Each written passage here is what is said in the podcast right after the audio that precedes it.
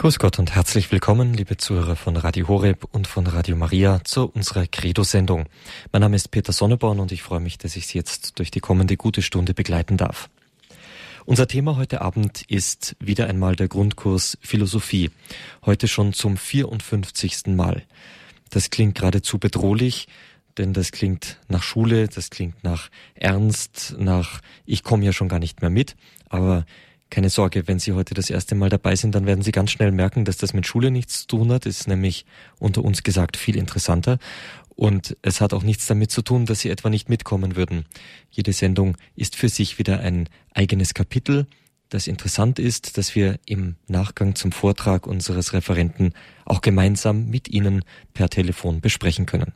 Also lassen wir uns überraschen, was heute kommt. Das genauere Thema unserer derzeitigen Sendungen innerhalb dieses Grundkurses ist die Religionsphilosophie. Das heißt, wir schauen auf das, was Philosophen zum Thema Religion gedacht haben und waren, das kann ich glaube ich auch für unsere Hörer sagen, manches Mal doch schon erstaunt, wie viel die Religion, äh, die Philosophie ganz vom natürlichen Standpunkt aus gesehen über Gott sagen kann, wie weit die Philosophie auf Gott zugehen kann. Wir würden natürlich als Christen sagen, na ja, Gott hat ja den Verstand gemacht, mit dem wir das Ganze erkennen können, deswegen befähigt er uns dazu. Trotzdem immer wieder erstaunlich, wo wie weit eben die Philosophie kommt und wo wir uns mit unserem christlichen Glauben auch gut mit dem treffen können, was Philosophen schon vor vielen Jahrhunderten gesagt haben. In der letzten Sendung waren wir bei einer geistigen Strömung, die sich Skeptizismus nennt, angelangt. Was das genau ist, das überlasse ich unserem Referenten dieser ganzen Reihe des Grundkurs Philosophie, das zu erklären. Ich begrüße Herrn Dr. Peter Egger aus Brixen in Südtirol. Guten Abend, Herr Dr. Egger. Grüß Gott, Herr Dr. Sonneborn. Ich freue mich, dass Sie heute Abend wieder Zeit für uns haben, uns ein Stück weiter durch diese Philosophiegeschichte ähm, durchzuführen, durch das Denken in Bezug auf die Religion. Ich hatte schon gesagt, wir haben das letzte Mal über den Skeptizismus gesprochen und ich würde Sie auch bitten, dass Sie heute wieder ein bisschen ausholen, damit wir den roten Faden wieder bekommen von der letzten Sendung, um dann heute zu diesem Thema zunächst ein bisschen weiterzumachen und dann noch weitere Themen in Angriff zu nehmen. Übrigens, liebe Zuhörer, Herr Dr. Egger ist Doktor ähm, in dreifacher Weise. Er ist nämlich Doktor der Geschichte, der Philosophie und der Theologie. Ist also für ein solches Thema wirklich prädestiniert, um diese Sendungen von verschiedensten Gesichtspunkten aus ähm, zu beleuchten und zu durchleuchten. Unser Hauptgesichtspunkt allerdings die Philosophie. Jetzt darf ich Sie, Herr Dr. Egger, bitten, mit einem Gebet zu beginnen, wie wir das gewohnt sind, und dann eine kleine Rückschau zu halten. Liebe Hörerinnen und Hörer, ich darf Sie auch meinerseits sehr herzlich zu dieser heutigen Sendung begrüßen und ich bedanke mich bei Dr. Sonneborn für die freundliche Einführung. Bevor ich mit meinen Ausführungen beginne, darf ich Sie bitten, dass wir miteinander ein Gebet sprechen, damit der Geist Gottes uns durch diese Sendung begleiten möge. Im Namen des Vaters und des Sohnes und des Heiligen Geistes. Amen. Komm, Heiliger Geist, und erfülle die Herzen deiner Gläubigen und entzünde in ihnen das Feuer deiner Liebe. Sende aus deinen Geist und alles wird neu geschaffen und du wirst das Angesicht der Erde erneuern. Dann wenden wir uns auch an die Mutter Gottes und bitten sie um ihr fürbittendes Gebet. Gegrüßet seist du, Maria, voll der Gnade. Der Herr ist mit dir. Du bist gebenedeit unter den Frauen und gebenedeit ist die Frucht deines Leibes, Jesus. Heilige Maria, Mutter Gottes, bitte für uns Sünder, jetzt und in der Stunde unseres Todes. Amen. Dann wollen wir uns auch an die Engel wenden und sie um ihr Geleit bitten. Engel Gottes, unser Beschützer, denen des höchsten Vater Liebe uns anvertraut hat, erleuchtet, beschützt, regiert und leitet uns. Amen. Und schließlich wenden wir uns auch an einige Heilige, die sich in besonderer Weise mit philosophischen Fragen auseinandergesetzt haben. Heiliger Augustinus, bitte für uns. Heiliger Thomas von Aquin, bitte für uns. Heilige Edith Stein, bitte für uns. seliger Kardinal Newman, bitte für uns. Und seliger Papst Johannes Paul II, bitte für uns. Im Namen des Vaters und des Sohnes und des Heiligen Geistes. Amen. Liebe Hörerinnen und Hörer, wir waren also bereits bei unserer letzten Sendung bei der Strömung des Skeptizismus angelangt.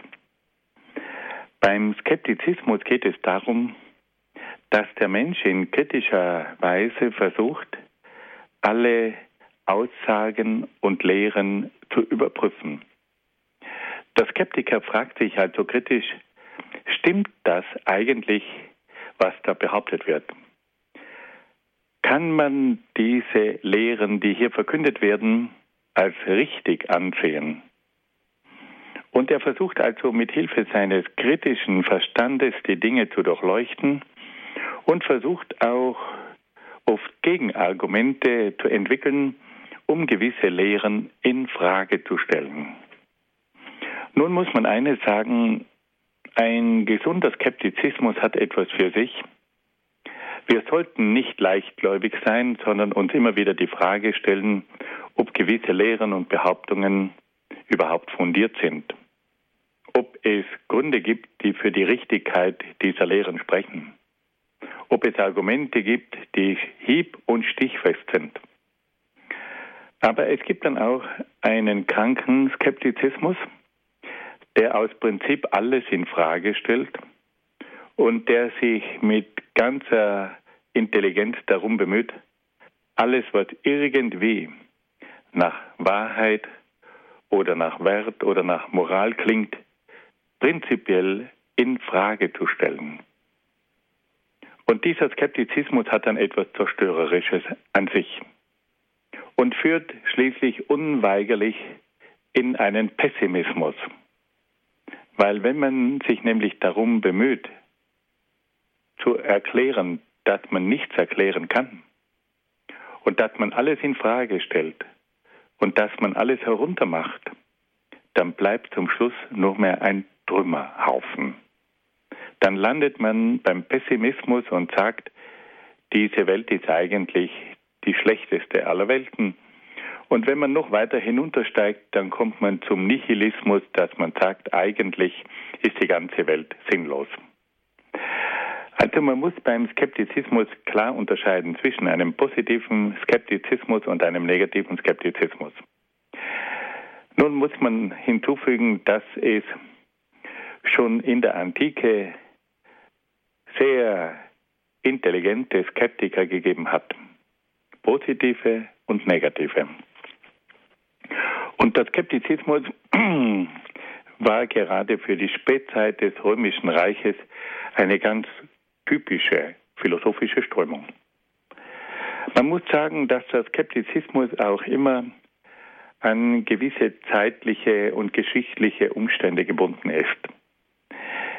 Wenn oft eine Zivilisation sich bis zu einem Punkt entwickelt hat, dass man sagt, eigentlich hat diese Zivilisation jetzt alle ihre Möglichkeiten ausgeschöpft und man den Eindruck hat, dass es eigentlich nicht mehr bergauf geht, sondern schon bergab, dann treten immer wieder die Skeptiker in Erscheinung. Solange eine Zivilisation im Aufbau ist, gibt es viele optimistische Gedanken, dann, wenn sie auf dem Höhepunkt ist, kann man oft eine ausgewogene Kultur und Philosophie beobachten. Aber wenn dann die Zivilisation ihren Zenit überschritten hat und schon Anzeichen der Dekadenz des Niedergangs festzustellen sind, dann treten fast immer wieder auch skeptische Philosophen auf und verkünden ihre Lehre. Wir wollen in dieser heutigen Sendung uns noch einmal den Skeptizismus vorknüpfen, und zwar vor allem im Hinblick auf die Religion. Es hat damals bedeutende skeptische Philosophen gegeben, die sich bemüht haben, die Religion zu zerpflücken. die haben alle ihre Intelligenz mobilisiert, um die Religion zu widerlegen. Und es ist immer wieder erschütternd, wie diese Argumente von diesen antiken Skeptikern im Hinblick auf die Religion zu allen Zeiten wiederholt werden. Wenn man sich heute mit den kritischen Denkern der glaubensfeindlichen Aufklärung auseinandersetzt, die im 17. und 18. Jahrhundert sich bemüht haben, die Religion geistig zu zertrümmern, dann kann man immer wieder feststellen, dass diese Denker der religionsfeindlichen Aufklärung dieselben Argumente verwenden, die bereits 2000 Jahre vorher im alten Griechenland von anderen Skeptikern verwendet wurden. Damit wir uns nicht falsch verstehen, die Aufklärung ist eine unendlich wertvolle philosophische Strömung, wenn sie die Vernunft und die Erfahrung in einer konstruktiven Weise einsetzt. Die Aufklärung hat uns in Europa ein großes Stück weitergebracht. Und es war in vielerlei Hinsicht ein gewaltiger Entwicklungsschub, der uns durch die Aufklärung zuteil wurde. Aber es gibt innerhalb der Aufklärung auch ganz bestimmte Strömungen und Tendenzen, die problematisch sind. Und es gibt eben unter den Aufklärern auch sehr religionsfeindliche Denker, die ganz bewusst die Religion, vor allem die Offenbarungsreligionen, in Frage gestellt haben. Und diese Denker, die greifen zurück auf Argumente der frühen Skeptiker aus der Antike. Und da wollen wir heute einmal einige von diesen Argumenten kennenlernen, weil die uns auch im christlichen Bereich helfen können, gewisse Argumente erstens einmal zu kennen und dann auch zu widerlegen. Wir gehen jetzt so vor, dass wir zunächst einmal die Lehren der klassischen Philosophie ganz kurz aufzeigen und dann die Lehre der Skeptiker dem gegenüberstellen.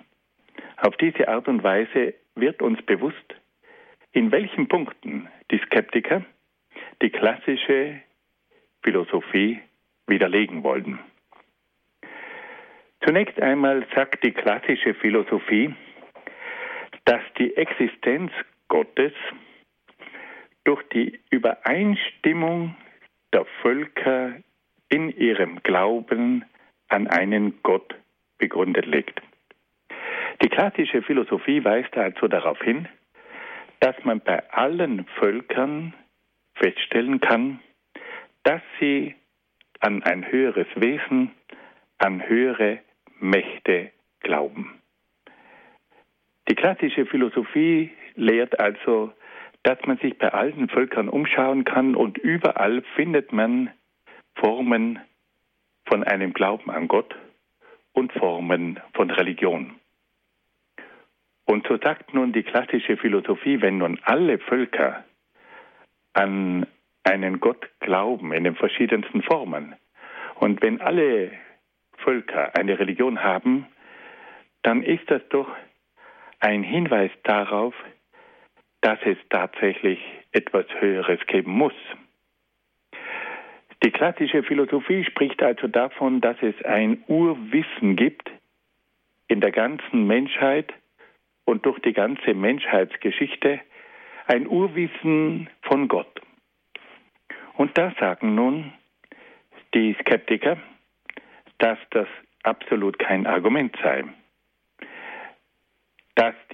Tatsache, dass viele Völker an Gott glauben, schon auf Gott und seine Existenz hinweisen sollten, das nehmen die Skeptiker der klassischen Philosophie nicht ab. Sie sagen, die Tatsache, dass viele Menschen an Gott glauben, das ist noch lange kein Beweis, dass es einen Gott gibt.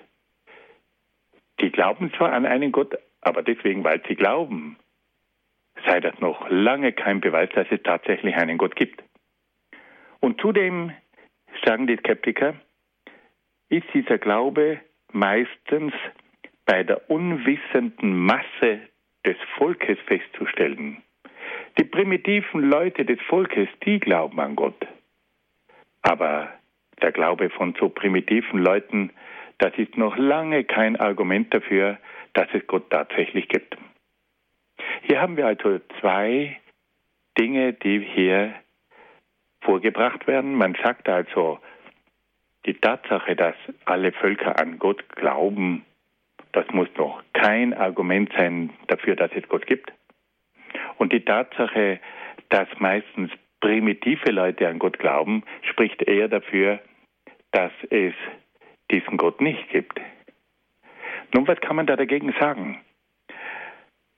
Wir müssen eines feststellen, dass erstens einmal bei vielen Völkern dieser Glaube an Gott nicht nur eine Mythologie ist und nicht nur etwas Erfundenes, eine Fantasie, sondern dass bei den Völkern zu allen Zeiten es Gottes Erfahrungen gegeben hat.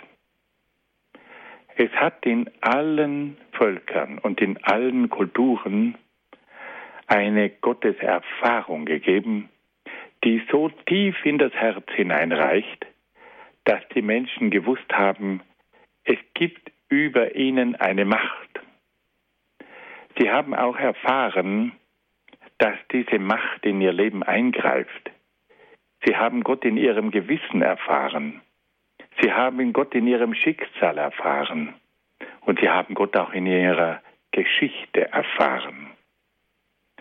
Das sind also weit größere Einwirkungen in das Innere des Menschen als bloße Fantasieprodukte. Und die Tatsache, dass auch der Glaube an ein jenseitiges Leben bei allen Völkern festzustellen ist, und das kann man auch aus den Grabbeigaben entnehmen, allein diese Tatsache, dass die Menschen an ein jenseitiges Leben geglaubt haben, zeigt, dass diese Menschen eine Erfahrung hatten mit der anderen Welt, dass es eine Welt jenseits des Todes gibt.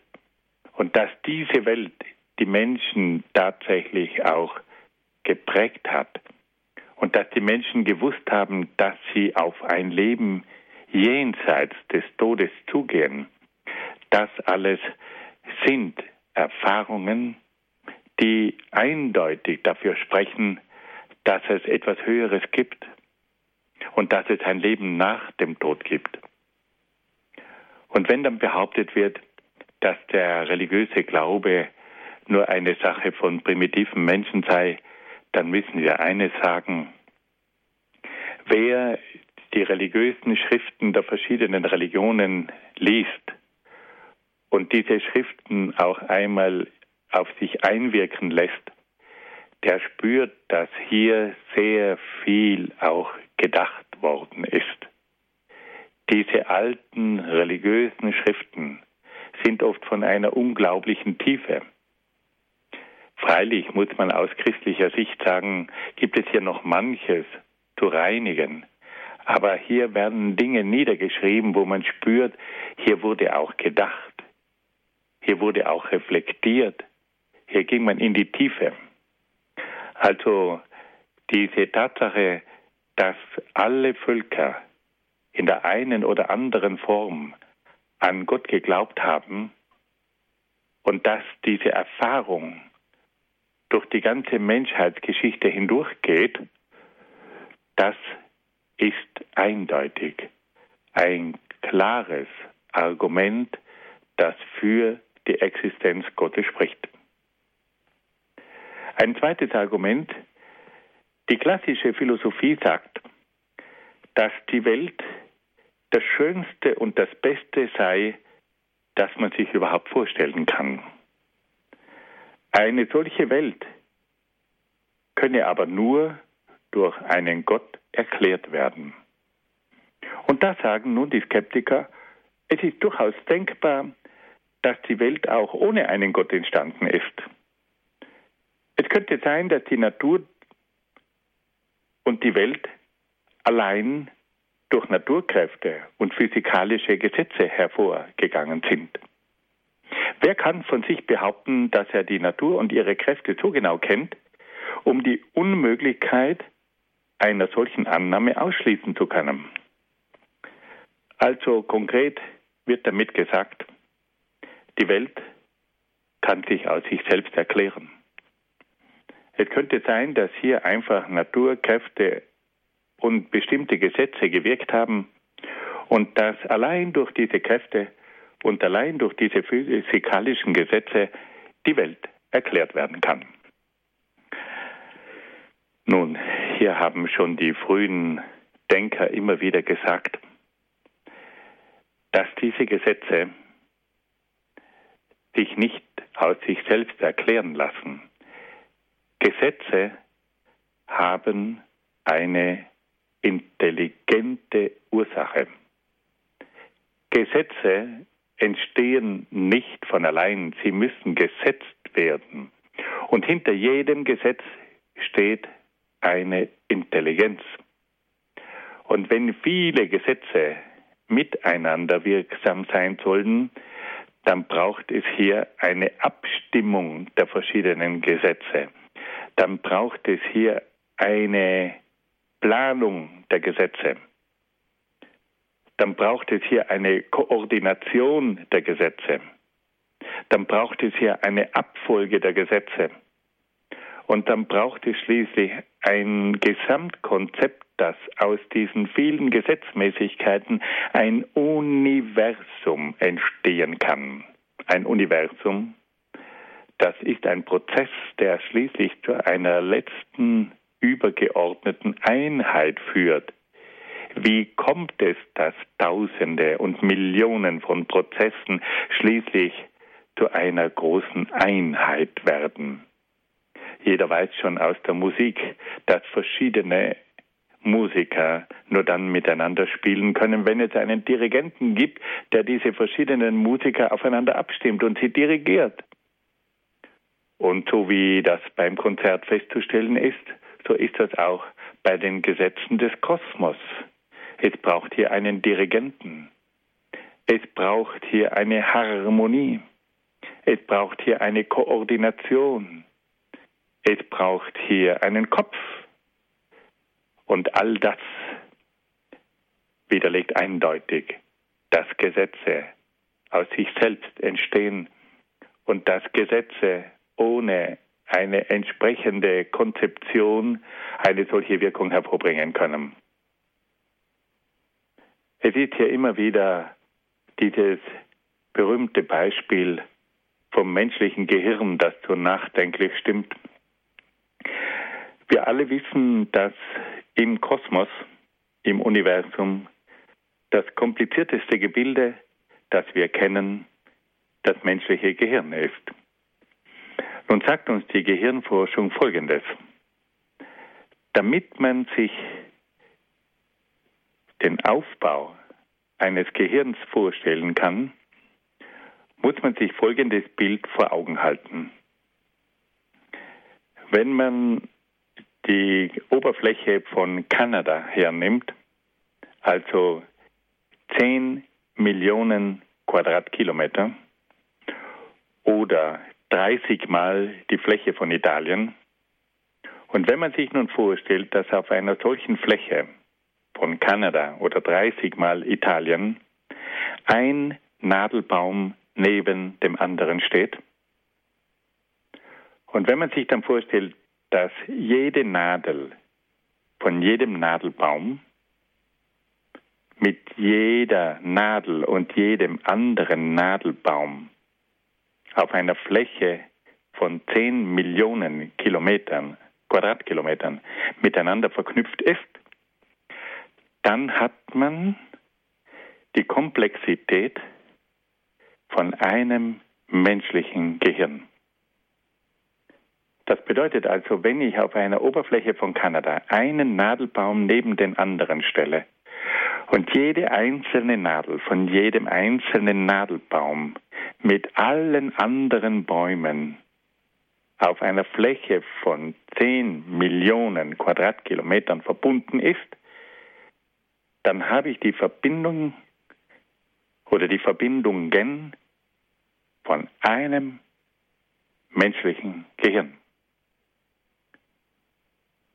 Diese Vernetzung ist so unheimlich kompliziert und so grandios, dass hier jede Theorie, dass das durch einen reinen Zufall entstanden sein könnte, ad absurdum geführt wird. Wir wissen heute aufgrund der modernen Naturwissenschaft, dass diese Welt so unheimlich komplex ist, dass hier so unheimliche Synthesen zugrunde liegen, dass hier Millionen Prozesse aufeinander abgestimmt werden müssen, dass wir einfach sagen müssen, das ist schwindelerregend. Und sich vorzustellen, dass das alles nur durch zufällige Mutationen und durch verschiedene Naturgesetze entstanden sei, da kommt doch die Logik einfach nicht mehr ganz mit. Fassen wir das mal zusammen. Der Skeptizismus versucht also zwei klassische Argumente der Philosophie für die Existenz Gottes in Frage zu stellen. Das erste Argument lautet, alle Völker haben in irgendeiner Form einen Glauben an Gott. Der Skeptizismus sagt, das ist noch lange kein Argument, deswegen, weil alle an Gott glauben, gibt es ihn noch lange nicht. Aber die Tatsache, dass dieser Glaube von den Menschen so unglaublich intensiv erfahren wird und dass Menschen immer wieder auf diesen Gott zustreben, ist ein Zeichen, dass hier tatsächlich eine höhere Macht in allen Menschen wirkt, die schließlich auch die Menschen zu verschiedenen religiösen Kulthandlungen führen.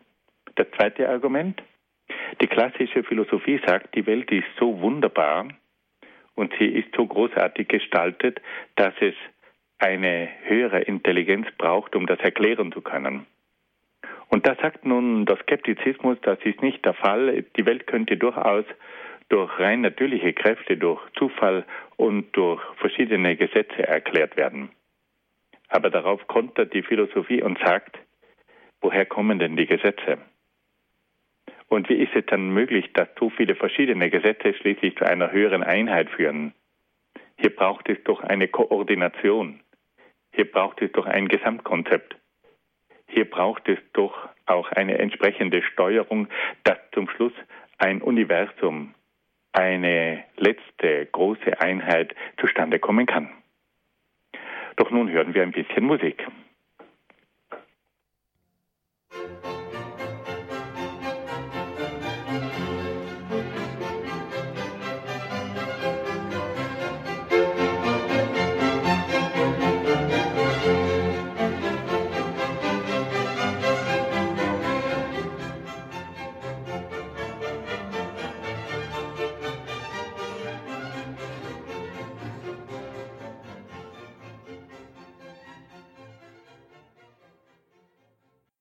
Grundkurs Philosophie hier bei Radio Horeb und Radio Maria. Schön, dass Sie dabei sind, liebe Zuhörer. Wir denken heute Abend wieder über geistige Strömungen nach in der Geschichte der Philosophie, die sich mit der Religion beschäftigt haben. Also die Disziplin der Religionsphilosophie. Wie weit kommt der Mensch mit seinem natürlichen Verstandesvermögen auf Gott hin? Wie weit kann er ihn entdecken, über ihn etwas sagen? Wir sind derzeit das heißt, ähm, Herr Dr. Egger, unser Referent des heutigen Abends und unserer ganzen Reihe Grundkurs Philosophie, ist heute Abend beim Thema des Skeptizismus angelangt. Wir haben gehört, dass es einen positiven und einen negativen Skeptizismus gibt. Einen positiven in dem Sinn, dass wir nicht leichtgläubig sein sollen, sondern durchaus prüfen sollen, was es, äh, was ein Argument, eine Information an Wahrheitsgehalt bietet. Es gibt aber den negativen Skeptizismus und um, um den geht es im Weiteren dann hauptsächlich, der durch Verstandestätigkeit und entsprechende Argumentation versucht, eigentlich alles zu demontieren, bis hin zu dem Punkt, dass er sagt, wir können eigentlich gar nicht so wirklich erkennen. Entsprechend sieht dann auch die äh, Vision einer Möglichkeit, Gott zu entdecken aus. Gott ist in dieser Sichtweise eigentlich völlig sinnlos. Die Existenz Gottes, die kann man nicht, wie das klassisch vermutet wurde, aus der Übereinstimmung aller Völker ableiten, die alle doch irgendwie religiös sind. Ähm, das bedeutet für den Skeptiker nichts, denn das könnten ja, und die können sich auch alle irren, wir können weiter, äh, ähm, so die Skeptiker, nicht davon ausgehen, dass die Welt in, ihrer, in all ihrer großartigen Organisation einen Schöpfer braucht. All das hätte sich auch rein zufällig durch Gesetze entwickeln können. Herr Dr. Egger hat uns aber eindrücklich gezeigt, dass das durchaus nicht möglich ist, denn das Gesetz braucht jemand, der es setzt. Gesetze müssen aufeinander abgestimmt sein, bis wir zu einem wunderbaren Kosmos kommen, so wie wir ihn vor Augen haben, der auf eine Art und Weise funktioniert, dass es einem immer wieder den Atem verschlägt. So viel zum bisher Gehörten. Jetzt sind wir gespannt, Herr Dr. Eger, auf Ihre weiteren Ausführungen zum Skeptizismus. Liebe Hörerinnen und Hörer, wir wollen nun ein weiteres Argument ein bisschen unter die Lupe nehmen. Die klassische Philosophie weist darauf hin, dass die Welt sehr zweckmäßig aufgebaut sei. Und sie sagt, dass diese Zweckmäßigkeit auf einen planenden göttlichen Geist hinweist. Wenn wir heute in die Welt hineinschauen, dann merken wir, dass es eigentlich in allen Abläufen eine Zweckmäßigkeit gibt oder eine Finalität, wie man das auch mit dem lateinischen Ausdruck zum äh, Ausdruck bringt.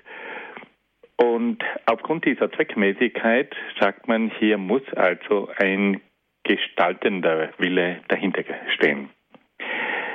Die klassische Philosophie sagt, dass die Welt aber nicht nur zweckmäßig ist, sondern dass sie so ausgestattet ist, dass sie zum Wohl des Menschen gereicht. Nun kommen die Skeptiker und sagen, die Welt ist gar nicht so zweckmäßig. Und diese Welt funktioniert eigentlich gar nicht so gut. Wir können ja beobachten, dass es immer wieder Katastrophen gibt. Und wir können auch feststellen, dass die Welt für den Menschen ständig voller Gefahren und oft auch eine Stätte des Verderbens ist.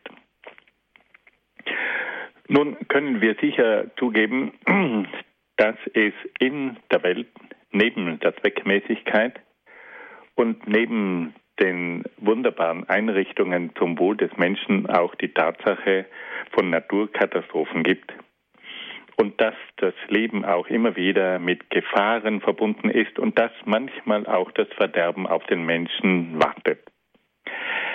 Nun müssen wir aber hier vorsichtig sein, um nicht einen Fehlschluss zu ziehen.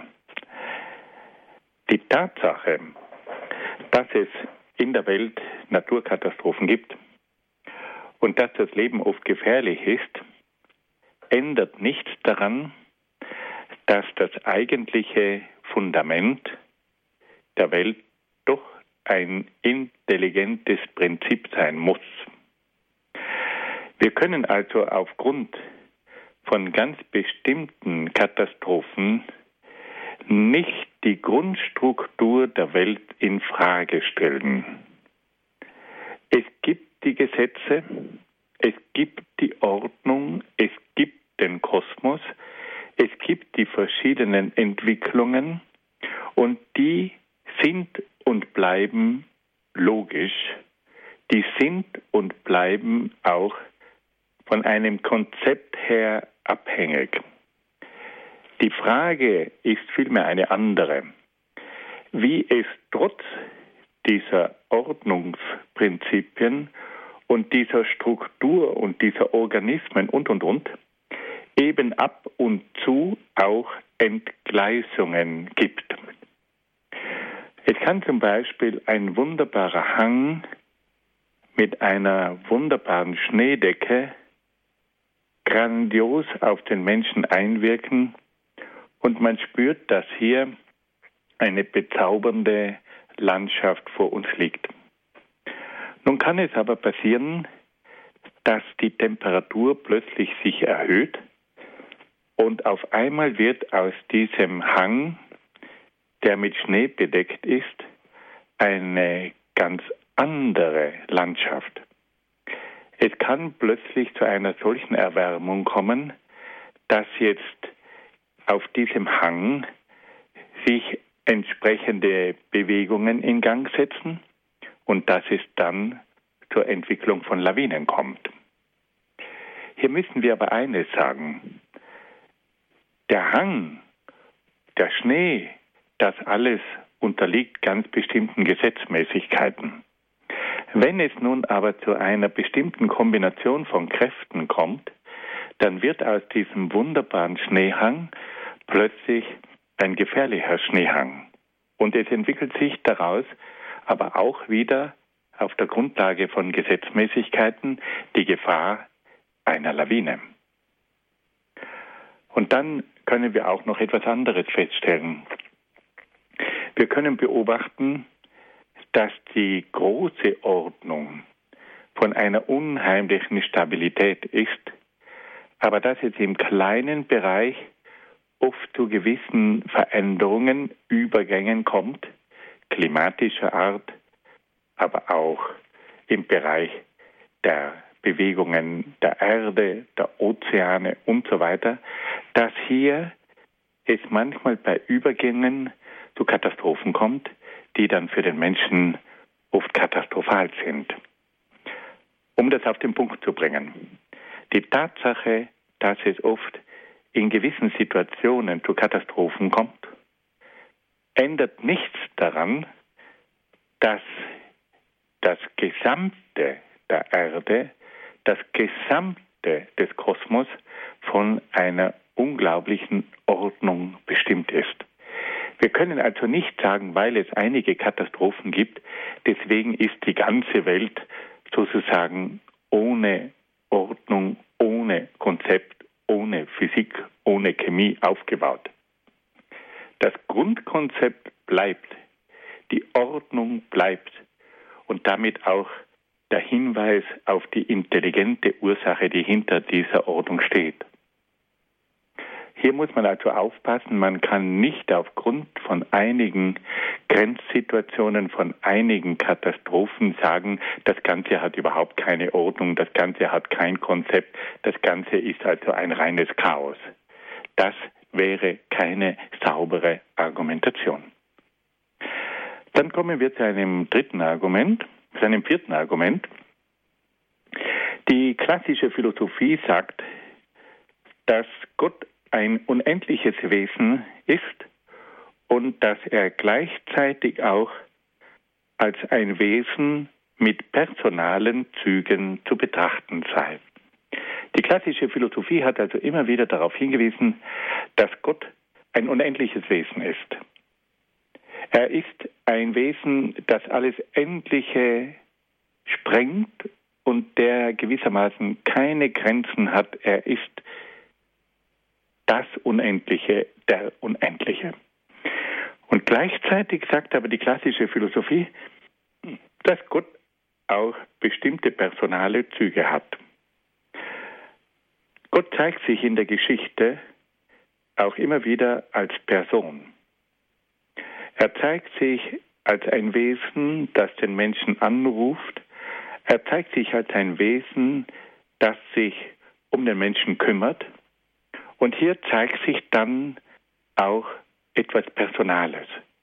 Gott ist also Geist, Gott ist aber auch ein Wesen der Zuwendung, ein Wesen der Reaktion, ein Wesen, das begleitet, ein Wesen, das erlösend eingreift, ein Wesen, das auch strafend eingreifen kann, ein Wesen, das dann auch den Menschen heilt und das den Menschen zum Glück hinführt, das alles ist also auch etwas Personales. Nun kommen die Skeptiker und sagen, das kann doch nicht sein. Wenn Gott ein unendliches Wesen ist, dann hat er sozusagen keine personalen Züge.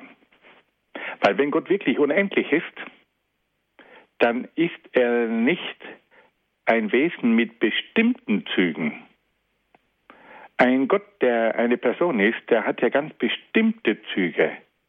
Das ist dann ein Wesen, das gewissermaßen sich fast mit menschlichen Zügen zeigt.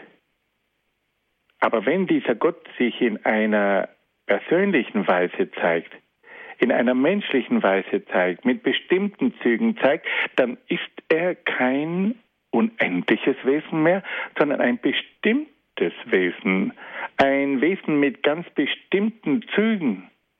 Und dann kann man doch nicht mehr von einem unendlichen Wesen sprechen. Also entweder ist Gott unendlich oder er ist persönlich. Aber er kann nicht beides sein. Das Unendliche, das ist so weit, dass man es nicht abgrenzen kann. Das lässt sich nicht bestimmen. Und wenn es sich nicht bestimmen lässt und nicht definieren lässt und keine bestimmten Züge hat, dann ist es auch kein persönliches Wesen. Die Skeptiker argumentieren hier also so, dass Gott, wenn er ein unendliches Wesen ist, dann kann er nicht gleichzeitig ein Wesen mit bestimmten begrenzten Zügen sein. Das klingt im Moment recht äh, scharfsinnig.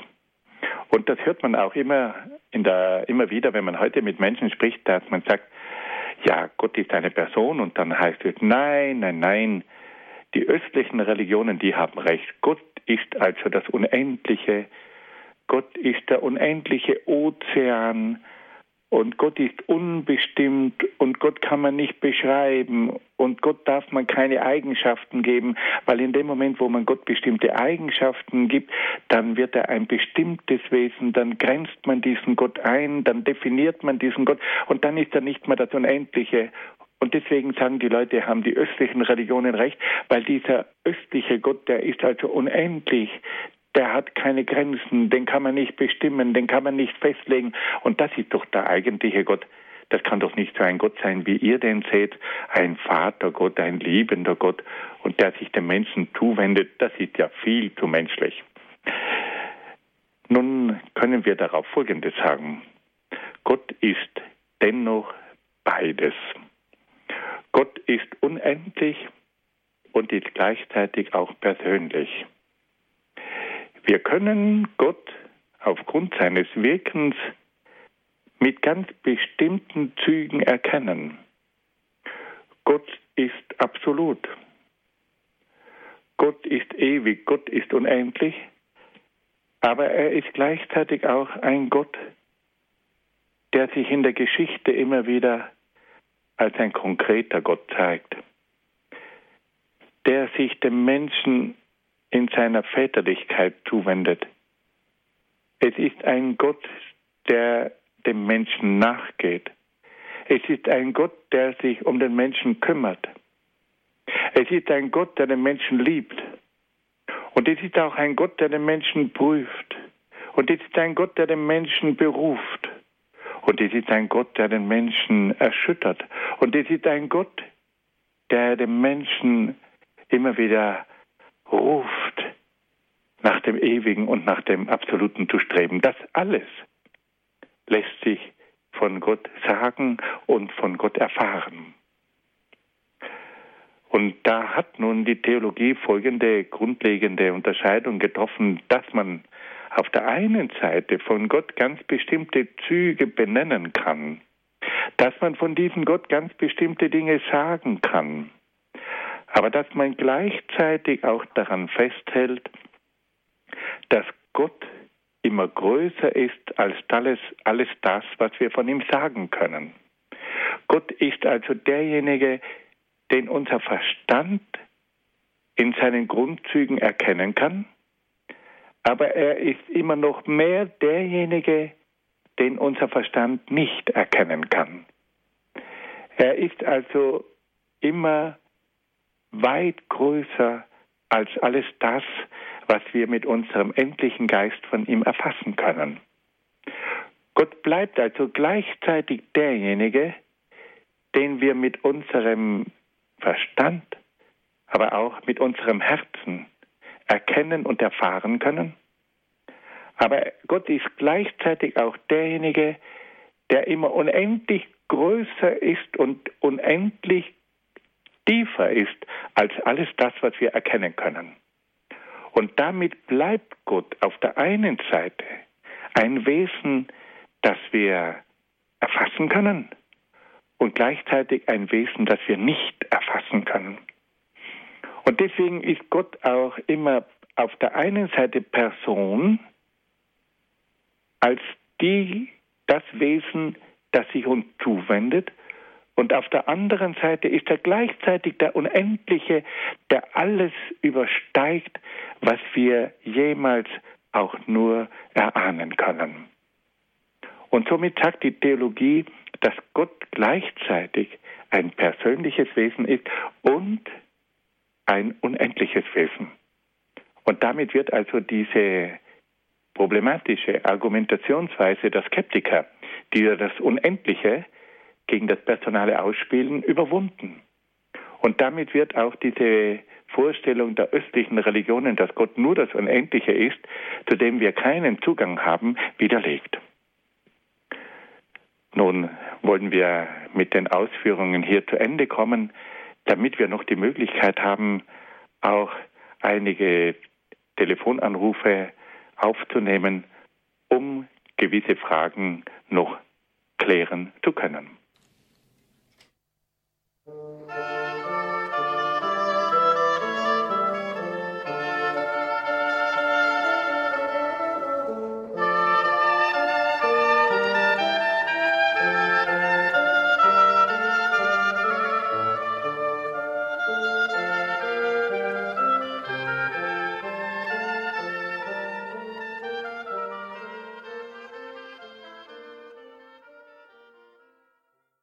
Hier ist Radio Horeb und Radio Maria mit der Credo-Sendung Grundkurs Philosophie. Das ist unser Thema heute. Unser Referent, Herr Dr. Peter Egger aus Brixen in Südtirol. Er hat uns heute im Grundkurs Philosophie im Rahmen einer Reihe innerhalb dieses Grundkurses eine geistige Strömung zur Religionsphilosophie speziell vorgestellt, nämlich den Skeptizismus mit den sehr ablehnenden Argumenten Gott und der Religion gegenüber in Gegenüberstellung zur klassischen Philosophie und auch zur Religion, zur Theologie, um zu verstehen, wo diese Argumente, salopp gesagt, auch mal ein Loch haben. Herr Dr. Egger, vielen Dank für Ihren Vortrag. Als erste Hörerin darf ich aus Limburg Frau Stiebler begrüßen. Grüß Gott, Frau Stiebler, guten Abend. Grüß Gott. Grüß Gott, ich wollte nur sagen, also das Wesen Gottes ist ja die Liebe. Und durch die, Gott, durch die Gnade, also äh, die Dreifaltigkeit, wird der Mensch dann vervollkommnet. Durch Jesus Christus selber. Das ist dann eine neue Schöpfung. Alles durch die Gotteskindschaft. Habe ich das richtig verstanden? Ja, also von theologischer Sicht kann man das so durchaus so. Also der Gott, also ja. durch Jesus Christus ist ja sind, haben wir ja Anteil an seinem Wesen, also sein, und, und er hat sich ja äh, durch Jesus Christus in jedem Menschen dann quasi äh, einverleibt, ja? Er ist dann Mensch und Gott. Ja. Er ist also, er ist jetzt, meine Erfahrung ist, also habe ich selbst erlebt, dass, dass Gott ja dann äh, unsere Natur annimmt, unser Wesen. Und durch die Dreifaltigkeit werden wir dann vergöttlicht. Durch Jesus Christus ist ja der Vollender der, Heilig, der Heiligung. So habe ich das erlebt. Ja, jetzt, dass der Mensch vergöttlicht wird, das ja. ist natürlich jetzt schon die Frage, wie Sie das verstehen. Ja, dann bin ich natürlich auch äh, jetzt noch ziemlich, äh, äh, wenn die Gnade dann nicht mehr da ist, dass man dann ja die Dreifaltigkeit dann bei sich hatte. Ja, so habe ich es verstanden. Aber das ist was ganz Hohes, ja, weil so ein Mensch, äh, der sowas erlebt hat. Ja, Jetzt, äh, alles ist Gnade, also man kann also nichts es ist also alles Verdienst von Gott her. Wir sind ja von Gott her erwählt, ja, dann ein, ein, äh, ja, ein Werkzeug zu sein, ja, so habe ich das auch verstanden, ja. Haben Sie das so verstanden oder so erlebt? Ich habe das auch so erlebt. Wie die Bernadette, mhm. die hat ja nun mal die gute Mutter Gottes gesehen und ich habe mich dann halt als Partnerin Gottes dann gesehen, dass ich dann gottähnlich äh, geworden bin. Ja, da wäre ich aber trotzdem noch ein bisschen vorsichtig, weil ich glaube, also der Ausdruck Partnerin Gottes, ich würde sagen, wir müssen schon doch davon ausgehen, dass wir zunächst einmal ein Geschöpf Gottes sind und dass Gott uns dann emporhebt zu sich und dass wir dann in Gemeinschaft mit Gott sein dürfen, aber dass wir deswegen nicht selbst göttlich werden. Also ich glaube, da müssen wir schon unterscheiden. Wir werden sicherlich in gewissen Augenblicken auch im Gebet und in der Betrachtung und bei der Anbetung oft hineingenommen in den Geist Gottes. Aber wir dürfen deswegen doch nicht sagen, dass wir jetzt also vergöttlicht werden. Da glaube ich, muss man doch klar unterscheiden. Ähm, manchmal sind ja, Herr Dr. Egger, in, äh, in theologischen Aussagen ähm, wird ja das doch verwendet fast, dass wir mh, hm, wie Gott werden oder so. Aber auch da muss man natürlich dann immer den Zusammenhang lesen, nicht? Es könnte, es könnte täuschen, so einen Begriff so eine einzelne Aussage so herauszugreifen und absolut zu stellen. Ja, ich bin da nur immer ein bisschen, wie soll ich denn sagen, skeptisch, weil man nämlich hier gerade von gewissen Strömungen die Botschaft bekommt, dass sozusagen der Mensch selber schon in sich die Anlage zur Göttlichkeit hat und dass er dann sozusagen sich selbst zur Göttlichkeit entfaltet und dann im Göttlichen aufgeht. Also da kommen wir dann schon mit der Vorstellung, mit der christlichen Vorstellung, dass der Mensch ein Geschöpf Gottes ist und zur Gemeinschaft mit Gott berufen ist, ein bisschen in Konflikt.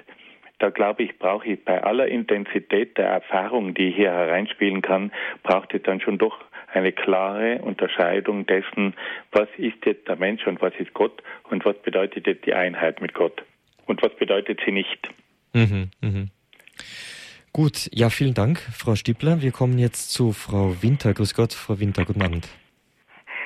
Ja, ähm, Herr Dr. Egger, ich habe mal eine Frage an Sie als so wirklich hochgelehrten Mann auf allen Ebenen. Wenn Sie jetzt einem Menschen, der, ich will jetzt nicht sagen nicht gläubig, aber wenig gläubig ist, und Sie versuchen äh, oder sollten versuchen, dem, ähm, ich sage jetzt auch nicht Glauben beizubringen, sondern zu lehren oder in Liebe beizubringen, ähm, für mich als einfache Frau ist das schwierig, aber ich möchte es gerne mal von Ihnen hören, äh, wie Sie jetzt äh, angesichts Ihrer Ausbildung und Ihres Wissens, wie Sie das äh, anstellen würden oder tun würden oder selbstverständlich mit facher Gebet, aber trotz alledem, Sie haben bestimmt irgendwie ganz, ganz besondere Ideen. Und äh, das möchte ich mir gerne anhören. Vielen Dank und vergesst Gott. Ich versuche es mal ganz kurz auf den Punkt zu bringen. Also es gibt auf jeden Fall verschiedene Wege, auf denen Menschen Gott begegnen können. Es kommt also darauf an, mit welchen Menschen sie zu tun haben. Meines Erachtens sind es hier fünf Wege, die wir beschreiten können. Wir haben einmal den Weg über die Natur, dass Menschen oft einen Zugang zur Natur haben und über die Natur erkennen, dass es hinter der Natur einen Gott gibt. Der zweite Weg führt über das Gewissen, dass der Mensch in seinem Inneren spürt, dass er angesprochen wird und dass es hier eine Stimme gibt, die ihm gegenübersteht, also ein Über-Du.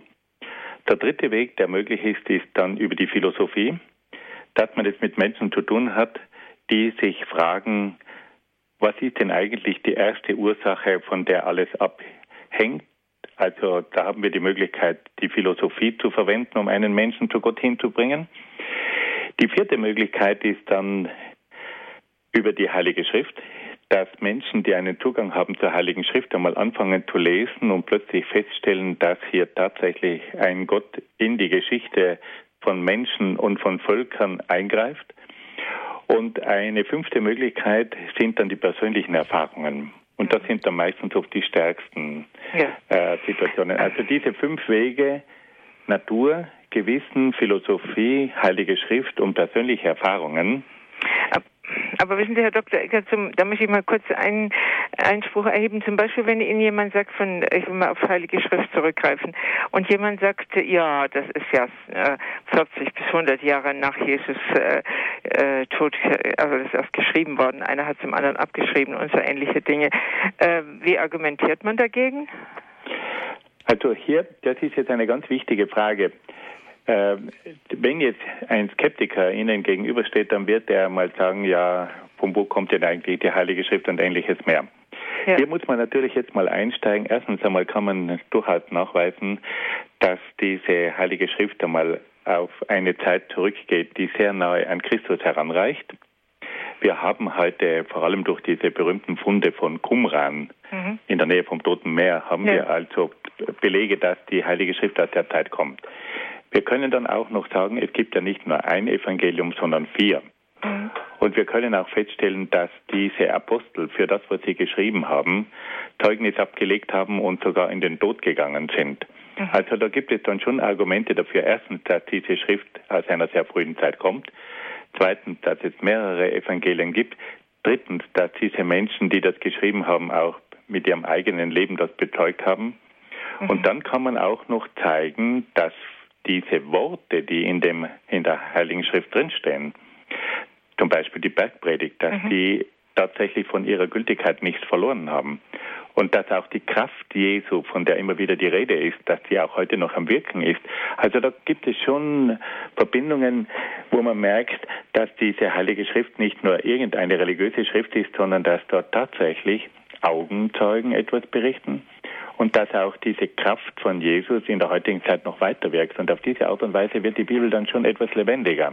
Mhm. Also ich stelle halt fest, ähm, oder nicht immer, aber sehr oft, je, je höher äh, der Bildungsgrad von Menschen ist, desto schwieriger äh, tun sie oder schwerer tun sie sich mit dem mit dem Glauben, speziell ist meinem katholischen Glauben. Und äh, ich meine die andere Geschichte mit der Esoterik, Buddhismus und so weiter, das das ja überall boomt, das weiß man. Aber speziell der katholische Glaube, also der wird ganz schön zerpflückt und äh, bei Menschen, die also sehr gebildet sind, da muss man ganz schön äh, sich hinstellen und Argumente wissen, die also äh, nicht zu schlagen sind. Sonst, äh, da haben Sie recht. Ja. Da haben Sie recht, aber ich würde eines sagen, wenn mal sich wirklich gebildete Menschen auf den Weg machen mhm. und die dann mal wirklich konsequent eindringen, dann sind das später auch Menschen, die einen viel fundierteren Glauben haben, mhm. als andere. Aber Sie wissen, also von den zwölf Aposteln, da hat es dann bei Paulus schon nochmal ein eigenes Erlebnis gebraucht. Also bei den Intellektuellen braucht es einmal sicherlich ähm, Argumente, die man also vorbringen muss. Aber meistens braucht es bei diesen Menschen dann auch irgendein Gnadenerlebnis, mhm. ein Damaskus-Erlebnis. Manchmal müssen sie auch vom Pferd runterfallen, ja, damit man sie brauchen kann. Ja, ja das, also das kann ich mir am meisten vorstellen. Ja, ja. aber, aber aufgepasst, es gibt es ist interessant, äh, wenn wirklich ganz intelligente Leute vor Ihnen stehen. Mhm. Die sind dann oft unheimlich gläubig und zwar, wenn sie mal diesen ganzen Prozess hinter sich haben, mhm. dann haben die oft einen Glauben wie ein Kind und das ist dann grandios. Eine mhm. große, überragende Intelligenz führt dann oft zu einem ganz kleinen, bescheidenen, ähm, wie soll ich denn sagen, zu einem Glauben, den man nur bewundern kann. Also das gibt es dann schon auch. Also an dem Punkt bin ich, das ist dieses ich will nicht sagen kindisch, um Gottes Willen, aber kindlichen Glaubens. Und das ist aber dann wieder das, wo ich dann äh, eigentlich ähm, Umkehrschluss zu hören kriege. Ja, du glaubst ja alles. Dir kann man ja wirklich alles erzählen. Du glaubst einfach alles, ohne dass du das äh, nachweisen kannst oder belegen kannst. Du glaubst alles. Also Hauptsache, was, was die Bibel oder die Priester sagen, das glaubst du alles. Und äh, das ist manchmal ganz schön schwer, also da ähm, dagegen zu argumentieren. Deswegen habe ich mir gedacht, ich möchte mal Sie fragen, äh, wie Sie es handhaben. Aber gut, äh, das ist jetzt schon mal auf jeden Fall eine Antwort. Ja, vielen also, Dank. Vielen Dank, Frau Winter, für Ihren Beitrag. Danke. Ich, ich wollte da noch etwas ganz kurz sagen. Also wenn diese Dame mir irgendwo eine E-Mail-Adresse zukommen lassen kann, dann kann ich hier mal äh, vielleicht auch Unterlagen schicken, wo solche Argumente enthalten sind, die auch für, wie soll ich denn sagen, intellektuellere Gesprächspartner einiges an Argumenten enthalten. Also wenn die Dame sich nochmal meldet mit ihrer E-Mail-Adresse, schicke ich ihr gern was zu. Ja, dann würde ich Sie bitten, Frau Winter, dass Sie Ihre E-Mail-Adresse an unseren Hörerservice schicken. Ja. Und ähm, dann regeln wir das unter uns, Herr Dr. Egger, wie ja. wir das dann weiterleiten. Ist schon klar. Also vielen okay. Dank, Frau Winter. Alles. Gute. Auf Wiederhören. Wiederhören. Ja, Dr. Egger, ganz herzlichen Dank. Ich denke, ich, wo ich jetzt Ihrem Gespräch ähm, zugehört habe, Ihren Argumenten, wir haben ja als, als gläubige Menschen schon noch immer eine Hürde, die man niemandem wegnehmen kann. Es bleibt eben doch Glaube, nicht? Und Glaube ist äh, laut Definition eine Gnade, die Gott schenkt oder nicht schenkt. Das heißt, äh, alles lässt sich nicht durch Argumente, ähm, durch Argumente regeln und irgend, an irgendeinem Punkt muss ich auch glauben, dass die Heilige Schrift vom Heiligen Geist inspiriert ist, weil wenn ich das überhaupt nicht wahrhaben will, kann ich sie so weit zerpflücken, bis nur noch Buchstaben übrig bleiben und ich sage, ja, was wollt er denn? Da haben Sie völlig recht. Nicht? Und das ist ja auch das Anliegen dieser Sendung, dass wir sagen, wir können mit der Philosophie einen gewissen Hilfsdienst äh, leisten. Es ist eine Hilfe, aber letztlich ist es dann eben doch ein inneres Licht und ein Geschenk, nicht? Mhm. Also darüber glaube ich, waren wir uns von Anfang an einig. Mhm, ja, auf jeden Aber Fall, wir ja. sollten eben auch diese anderen Mittel wie die Philosophie nützen, um hier, wie soll ich denn sagen, eine Vorarbeit zu leisten und dann auf einmal hoffen wir auf die große Gnade durch den Heiligen Geist. Und deswegen müssen wir immer philosophieren und gleichzeitig beten. Mhm.